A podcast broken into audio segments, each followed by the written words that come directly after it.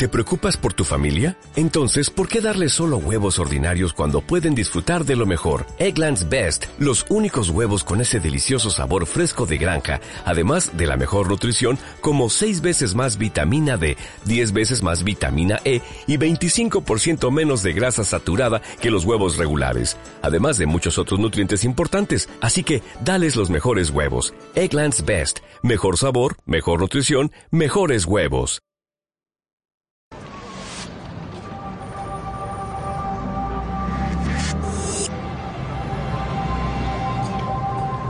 Hace 26 años, en París, este hombre asesinó a una mujer y practicó el canibalismo con su cadáver, pero nunca fue llevado a juicio.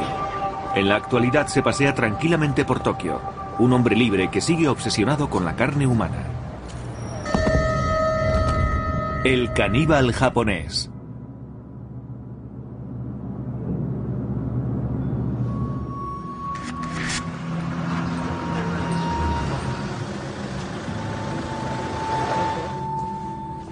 El número 10 de la calle Erlanger en París. Aquí el hombre conocido como el caníbal japonés pasó 48 horas con su joven víctima, haciendo realidad la fantasía de su vida. La noche del 13 de junio de 1981, el asesino salió del domicilio portando dos pesadas maletas y paró un taxi. Este lo conduciría hasta un parque cercano.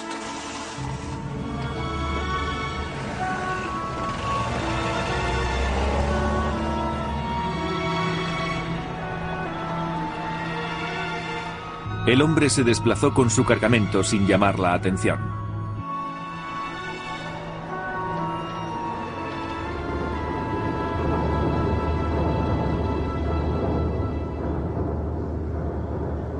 Cuando llegó al bosque de Bolonia, un frondoso parque a las afueras de París, el asesino consideró que era el lugar ideal para esconder la evidencia de su crimen.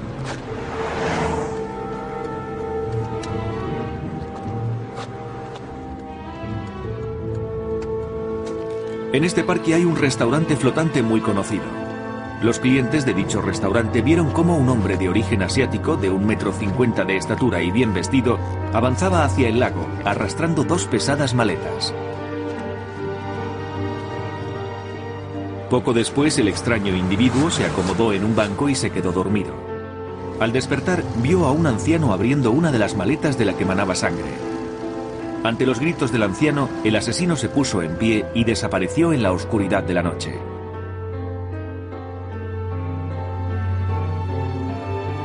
La policía llegó al lugar en cuestión de minutos. Oliver Foll, jefe de la policía de París, se hizo cargo del caso. No se puede describir algo como aquello.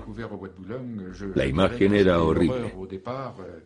Se trataba de dos maletas que habían encontrado unos paseantes y que contenían restos de un cuerpo humano. Fue espantoso. Una pesadilla.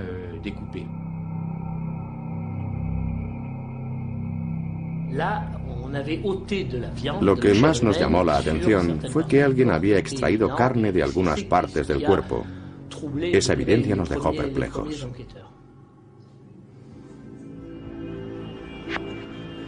La policía ordenó que se realizara la autopsia. Rápidamente llegaron a la conclusión de que la víctima había muerto a causa de un disparo en la nuca. Debido a la mutilación del rostro, era imposible identificar el cadáver. Solo sabíamos que se trataba de una mujer joven. Más tarde, averiguaron que el asesino había mantenido relaciones sexuales con la víctima después de matarla. Debido a las evidencias de necrofilia y mutilación, la policía organizó una búsqueda sin precedentes por todo el área de París.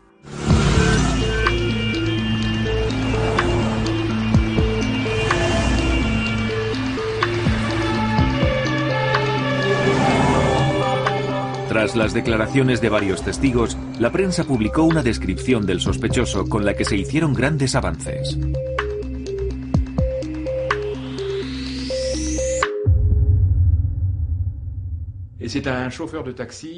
Un taxista contactó con el Departamento de Investigación Criminal e informó de que había recogido a un hombre de origen asiático en la calle Glanchet, en el distrito 16 de París.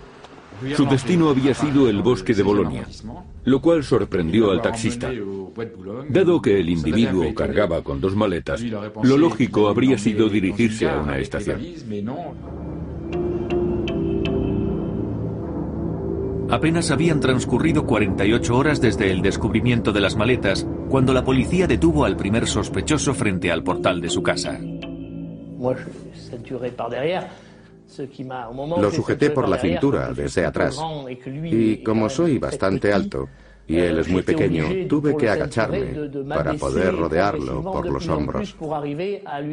Al mismo tiempo, otro policía le decía que estaba arrestado. Inmediatamente el sospechoso confesó haber matado a una joven en su apartamento. Parecía improbable que Issei Sagawa, un estudiante japonés de 32 años de la exclusiva Universidad de la Sorbona, fuera el propietario de dos maletas que contenían restos humanos. Sin embargo, cuando los policías subieron las escaleras y entraron en su apartamento, todas las dudas se disiparon.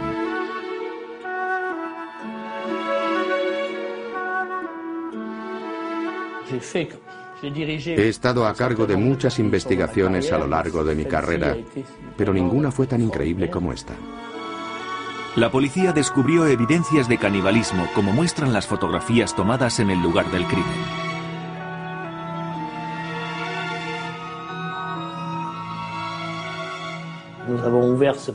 No podíamos creer lo que veían nuestros ojos cuando abrimos la nevera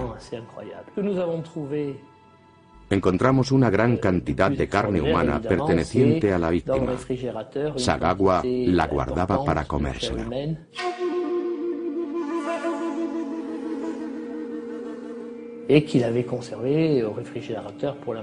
También encontramos un plato con restos de una comida hecha a base de carne humana cocinada y condimentada.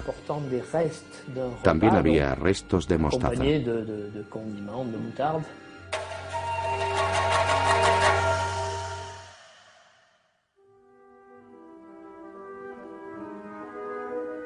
Gracias a la fotografía del DNI hallado en el apartamento, la policía tuvo la información necesaria para saber a quién pertenecía la carne que Sagawa había comido.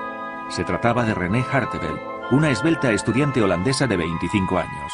Lo que no se sabía era el porqué de tan terrible crimen. No me gusta matar, pero no encontraba otra forma de comer la carne fresca de esa chica. Por eso Tuve que matarla.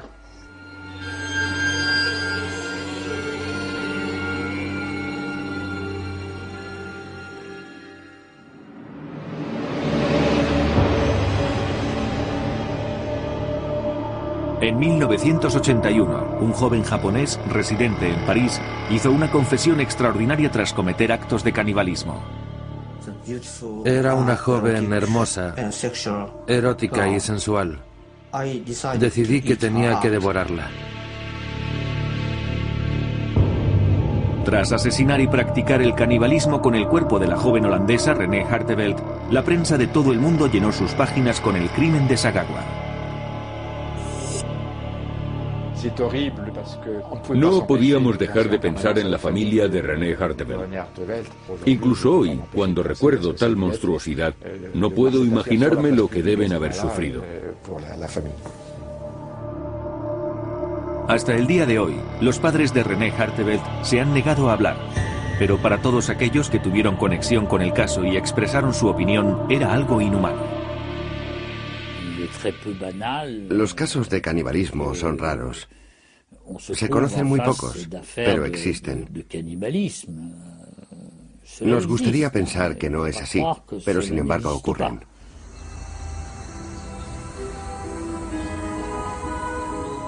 El caso de Issei Sagawa es perturbador y único no solo por ser un caso de canibalismo, sino porque a pesar de contar con la confesión del criminal, este nunca fue juzgado.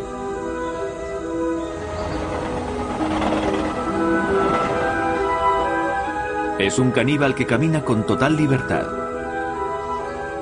Ahora tiene 58 años y vive en Japón bajo una identidad falsa.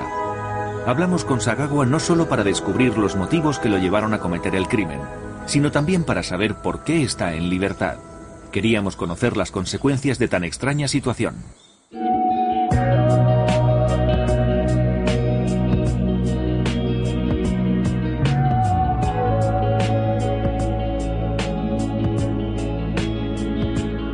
El niño que aparece en los vídeos domésticos de Issei está muy lejos del hombre que fue descrito como un ogro. Sagawa nació en 1949 en el seno de una familia acomodada. Su educación fue estricta pero dentro de un ambiente de tolerancia. Mis padres me amaron y me dieron mucho cariño.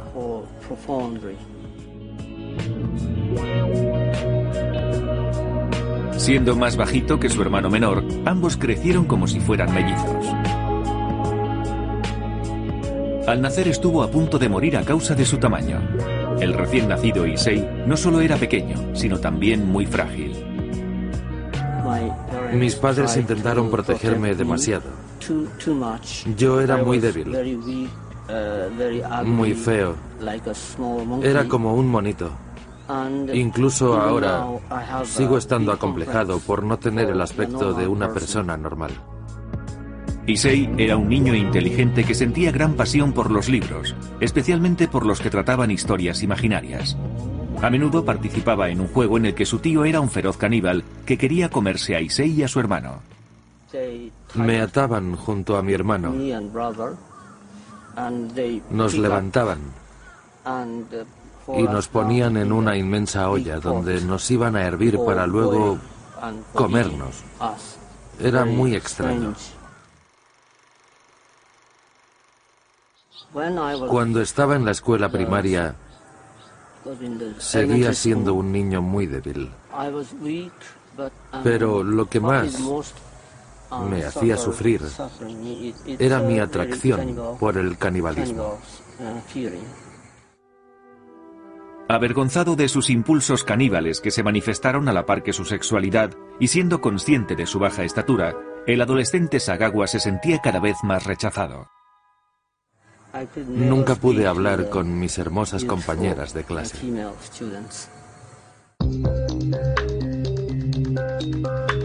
A los 20 años, y con una estatura que no llegaba al metro 50, Sagawa no había confesado sus impulsos caníbales, y mucho menos los había practicado.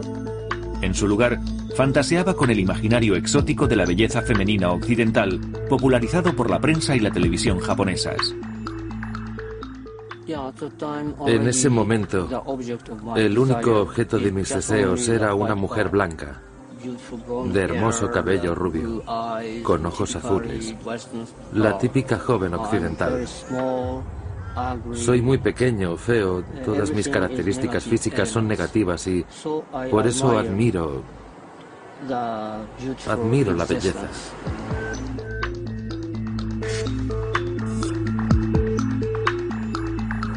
Se trata de admiración, pero esa admiración despierta en mí un apetito insaciable. Es algo complicado de explicar.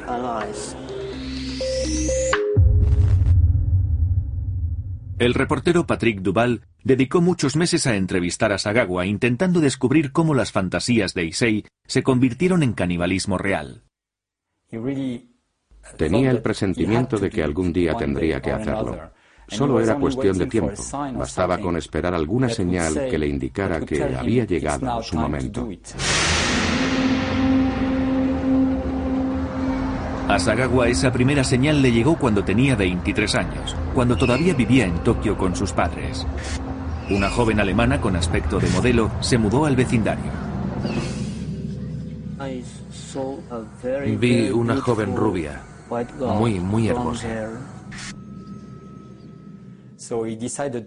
En ese momento decidió entrar en la casa de la joven, pero él no pensaba en matarla. Me dijo que solo quería comer parte de su trasero. Llevando consigo nada más que un paraguas y una máscara de Frankenstein como herramientas de ataque, el plan de Sagawa no parecía estar destinado a tener éxito. Entró a la habitación de la joven por la ventana y se aproximó lentamente a la cama mientras ella dormía, pero con tan mala suerte que sin querer la tocó con su rodilla y la joven se despertó. Ella se levantó de un salto. Inmediatamente la joven se puso a chillar y él intentó escapar, pero ella era más fuerte que él. Quise salir corriendo, pero me cogió la mano con fuerza. Era una joven muy fuerte y mucho más alta que yo. Sagawa fue arrestado, acusado de intento de violación, pero los cargos se retiraron gracias a un pago que el padre de Sagawa le hizo a la joven. No obstante, quiso que a su hijo lo viera un psiquiatra. El especialista concluyó que Issei era extremadamente peligroso. Sin embargo, no se tomó ninguna medida y cinco años más tarde, en 1977, Sagawa hizo las maletas y partió rumbo a Occidente. Por primera vez, abandonó la casa paterna para irse a vivir a París, la ciudad del amor y la capital gastronómica de Europa. Se matriculó como estudiante de literatura en la prestigiosa Universidad de la Sorbona. Era un alumno excelente, pero seguía sintiendo las mismas raras tentaciones que cuando vivía en Japón.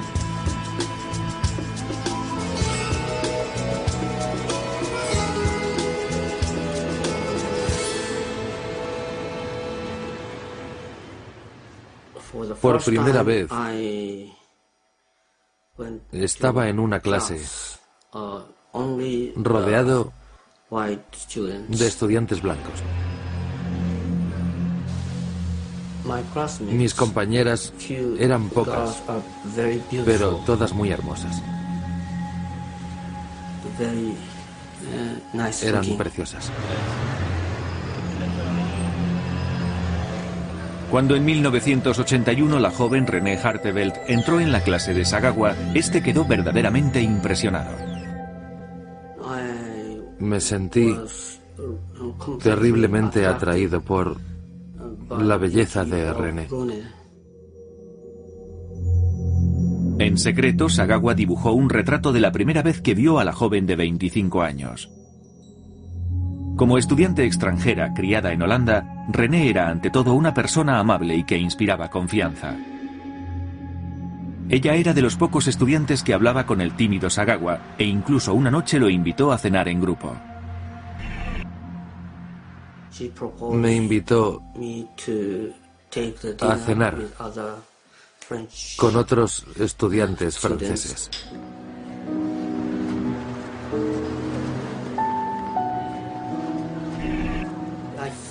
Presentí mi destino. Esa noche iba a dejar en el solitario Sagawa un recuerdo inolvidable. Fue una noche muy feliz para mí. Ella era muy cariñosa y extrovertida.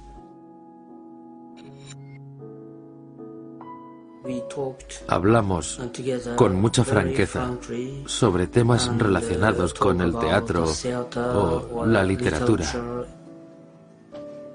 Fue una noche espléndida. Realmente nunca la olvidaré. Cuando René escribió a sus padres, mencionó aquella cena. Les dijo lo agradable que era Issei, que se lo habían pasado muy bien juntos y que lo apreciaba mucho.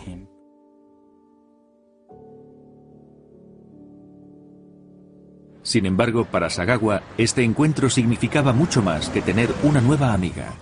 Sagawa estaba profundamente enamorado de René y su amor era tan enloquecido que pensó que podría quererla aún más si comía su cuerpo.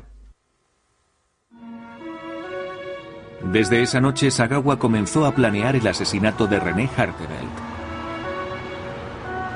Durante la entrevista quiso describir los detalles de esa noche en su lengua materna, en japonés. Pienso que es algo de una tremenda importancia, por eso prefiero contarlo en japonés. A causa de mis deseos caníbales, mi personalidad... ¿Cómo podría explicarlo? Había sido engullida por mi obsesión.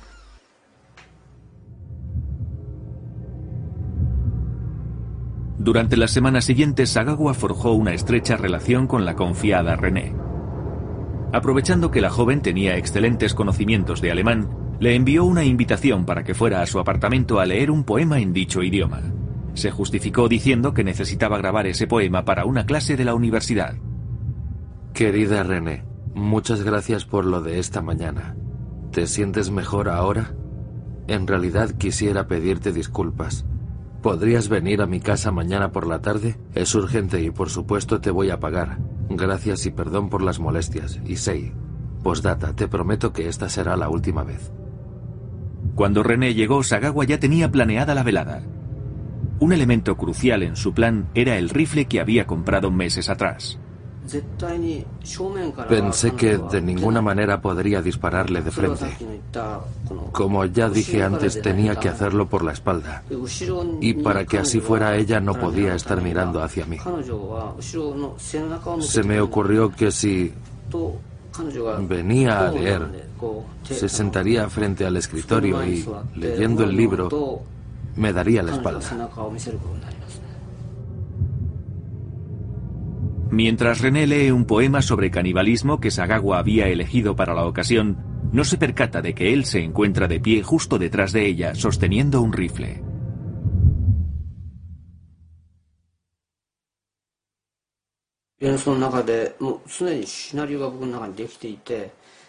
Ya había decidido que el primer bocado sería de su trasero. Al cortar la piel me llevé una sorpresa porque desconozco la anatomía del cuerpo humano. Pensé que la carne roja aparecería enseguida bajo la piel, pero no fue así. Había una capa parecida a una mazorca de maíz que no acababa nunca de traspasar a pesar de la profundidad de los cortes que hacía. Viendo que con el cuchillo era imposible, desgarré la carne con los dedos y me la llevé a la boca.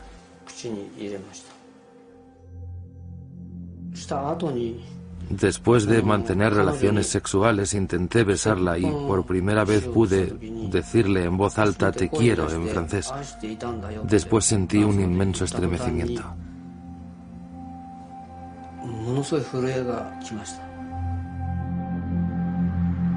Sagawa iba a pasar 48 horas más a solas con el cadáver de René Hartevelt antes de enterrar parte de sus restos en el bosque de Bolonia. Cuando la policía registró el apartamento, descubrió que Sagawa había guardado recuerdos de su crimen, incluyendo restos de carne humana, una grabación de audio del asesinato y una cámara conteniendo una película fotográfica que lo incriminaba.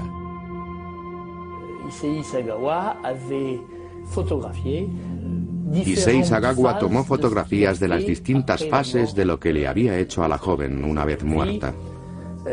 Eran unas imágenes escalofriantes.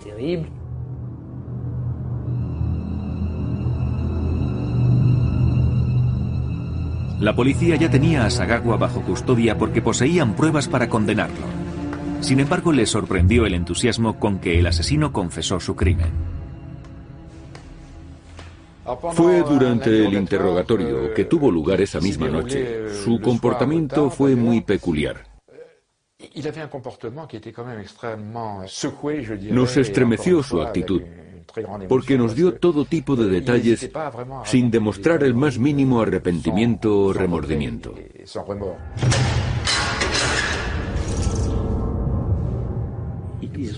Sigue siendo un acto del que aún hoy se siente orgulloso.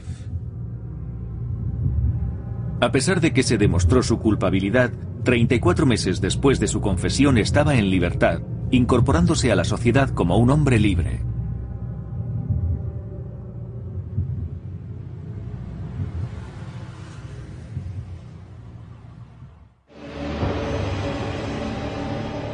Fue arrestado en junio de 1981 y su rostro ocupó las primeras páginas de los periódicos tanto en Francia como en Japón. Era el retrato de un rostro en forma de luna carente de expresión. No manifestaba miedo, pero tampoco felicidad.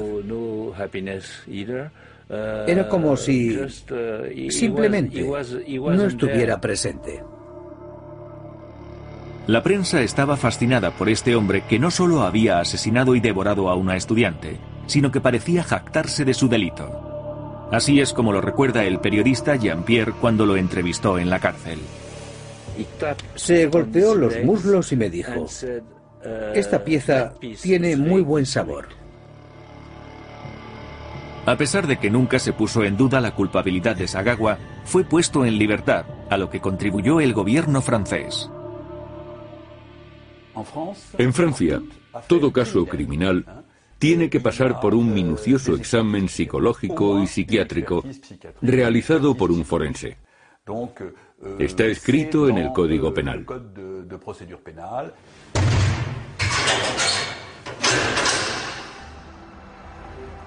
Encerrado en una prisión parisina de máxima seguridad, los exámenes psiquiátricos a los que fue sometido tardaron un año en completarse. Tenemos el informe original que relata las conclusiones a las que llegaron las autoridades francesas.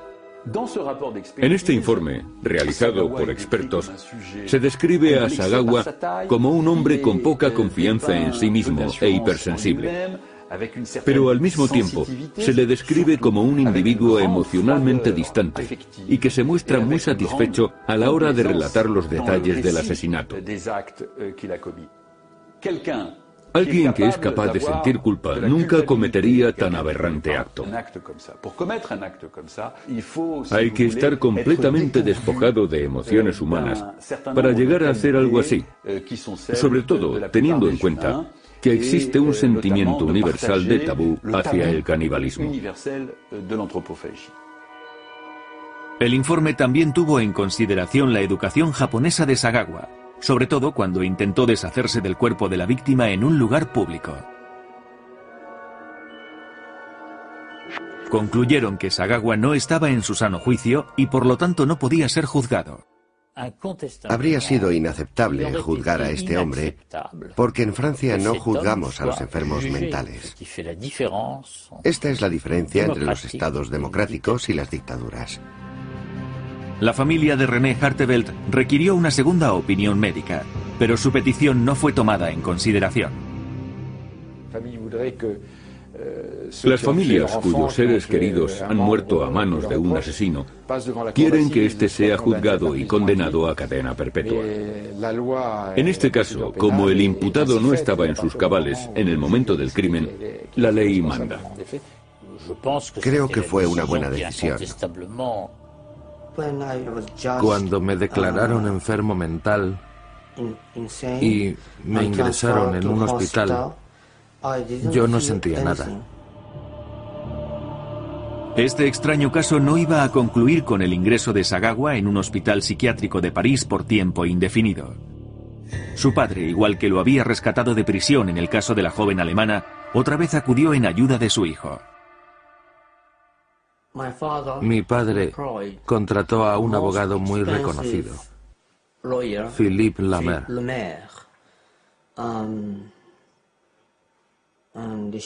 Este hombre tenía mucho poder en Francia. Incluso tenía influencias dentro del gobierno francés.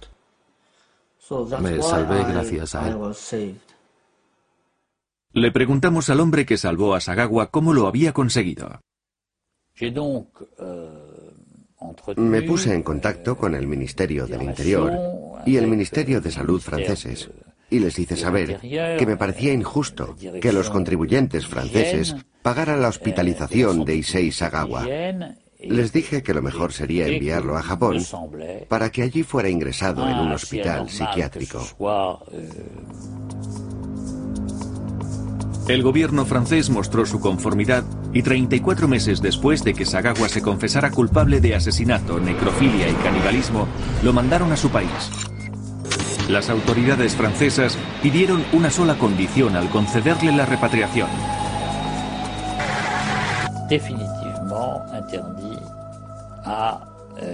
Nunca más podrá regresar a Francia. Nunca volvió, ni tampoco piensa hacerlo. Su caso no se sometió a juicio en Francia, y la impactante verdad es que en el momento de pisar suelo japonés, Sagawa se convirtió en un hombre libre. En cuanto bajó del avión, podría haber tomado un taxi, haberse dirigido al centro de la ciudad y volver a matar. Sin embargo, la prensa nunca dio muestras de conocer su paradero, gracias al montaje organizado por Sagawa padre. Mi padre sabía que si me dejaban en libertad, toda la prensa japonesa, europea y norteamericana se echaría sobre él y lo atacaría con crudeza. Para evitar aquello, pidió al hospital Matsuzawa, un hospital psiquiátrico japonés, que me admitiera como enfermo mental. Una ambulancia le condujo del aeropuerto al hospital psiquiátrico Matsuzawa que se encuentra a las afueras de Tokio. La prensa mundial pensó que Sagawa pasaría el resto de su vida en este centro hospitalario, pero la realidad fue otra.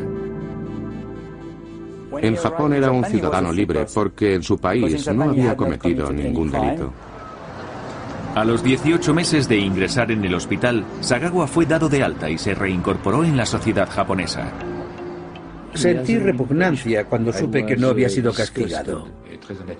No podíamos creer que estuviera tan pronto en libertad. Fue un terrible error. A pesar del ultraje que representó la libertad de Sagawa, hace 23 años que este asesino vive en Japón. En la actualidad ocupa un piso de protección oficial en el extrarradio de Tokio. Tiene 58 años y vive bajo una identidad falsa. Visitamos al asesino caníbal en su propio domicilio y comprobamos que no está sometido a ningún tipo de control médico o legal.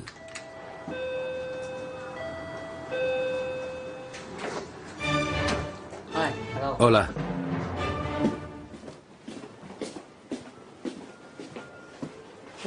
Este es mi comedor.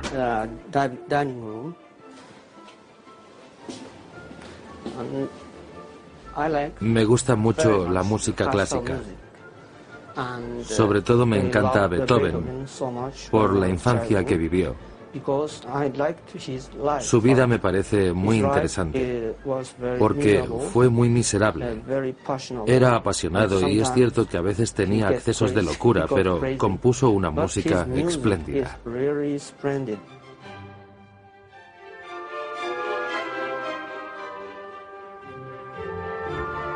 Sagawa no trabaja y vive solo.